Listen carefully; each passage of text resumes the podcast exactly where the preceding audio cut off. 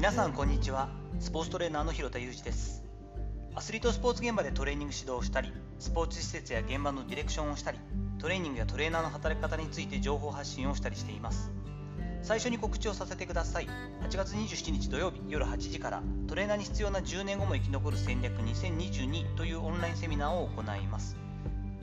こちらの方はですね、えーと、結構もう10日間かな、えー、応募してくださっているんですけれども、6月にやったものと同じなんですけれども、えーと、土曜日夜の8時からの開催ということで、結構来れる人もいるかなということで、えーと、開催しています。詳細の方はですね、URL の方に貼っておきますので、ぜひぜひご覧ください。本日はシカゴカルビで感じたマイノリティの生存戦略というお話をしていきたいと思います。シカゴでもう30年になるそうなんですけれども焼肉屋さんを経営しているシカゴカルビというところに連れて行ってもらいました。これはですね過去にはですね数々の日本人メジャーリーガーが訪れていることでも有名なお店なんですよね。目の前の席の写真にもですねもうまあサインだったりボールだったりもあったんですが川崎宗則さんであったり和田剛さんであったりダルビッシュ有さんであったり福留孝介さんであったりそんなもう本当にずらっとほぼ来てるんじゃないかメジャーリーガーはというらいの選手たちの中にですね石橋貴明さんトンネルズのなんかもいらっしゃったりとかしてですね、まあ、取材とかでも結構使われたりするのかなと思うような素晴らしいもう本当に日本人のメジャーリーガー御用達のお店でした。味はやはり30年やられているということで間違いのない味でですね日本にじゃないところですねアメリカにいながらにして、まあ、日本の焼肉を堪能できるなんていうふうに思わなかったのでとても美味しくいただくことができました。その上でですね完全な日本の焼肉屋さんというわけではなくて韓国風の料理も織り交ぜておりスタッフなんかもですね日本人のスタッフで英語をしゃべるという方もいらっしゃいますが多種多様な国の方がリサーブをしてくれるというような感じのお店になっていました。料理長の戸塚さんはですねもともとフランス料理のシェフとして研鑽を積んでいたそうなんですよね。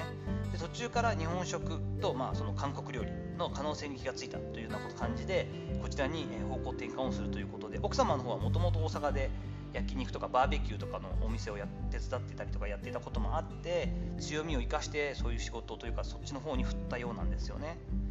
で圧倒的に数が少ない。でも強みが生かせる土地。当時まだまだ多くなかった日本人メジャーリーガー御用達のお店というブランド。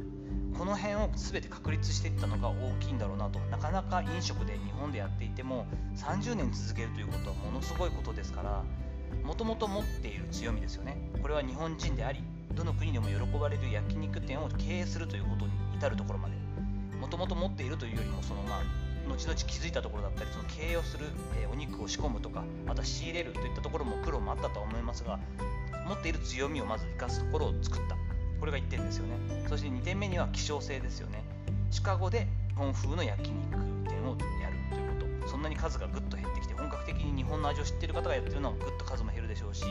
かといって本当にアメリカだからといってマイナーすぎるこう土地柄であると比較的日本の人が住んでる方も少ないですしなかなかそれが知っていただいてお金を出してもらうってことも難しくなってくる。どうしてもね日本風の焼肉となると少しお高くなる部分もあると思いますのでこの部分でのシカゴでの日本風焼肉という希少性これを2点目をクリアしたこと。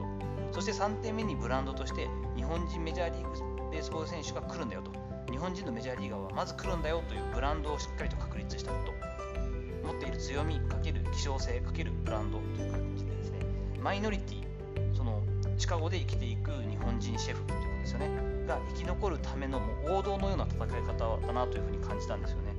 しっかり確立されてもう地盤がしっかりとある状態での経営されているその安心の焼肉屋さんで美味しい料理をいただきながらですね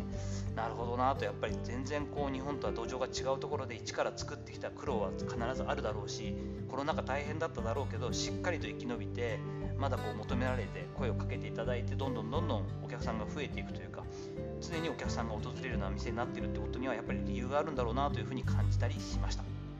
案内していただいたそのシカゴカルビ URL の方も貼っておきますので、ぜひ旅行などでですね、アメリカのシカゴを訪れた際にはぜひチェックをしてみてください。面白いと思います。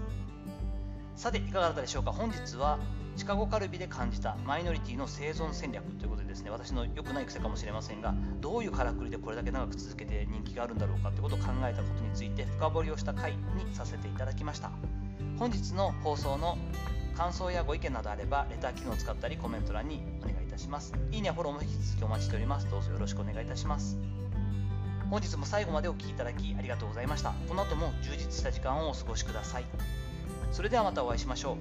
う。広田裕二でした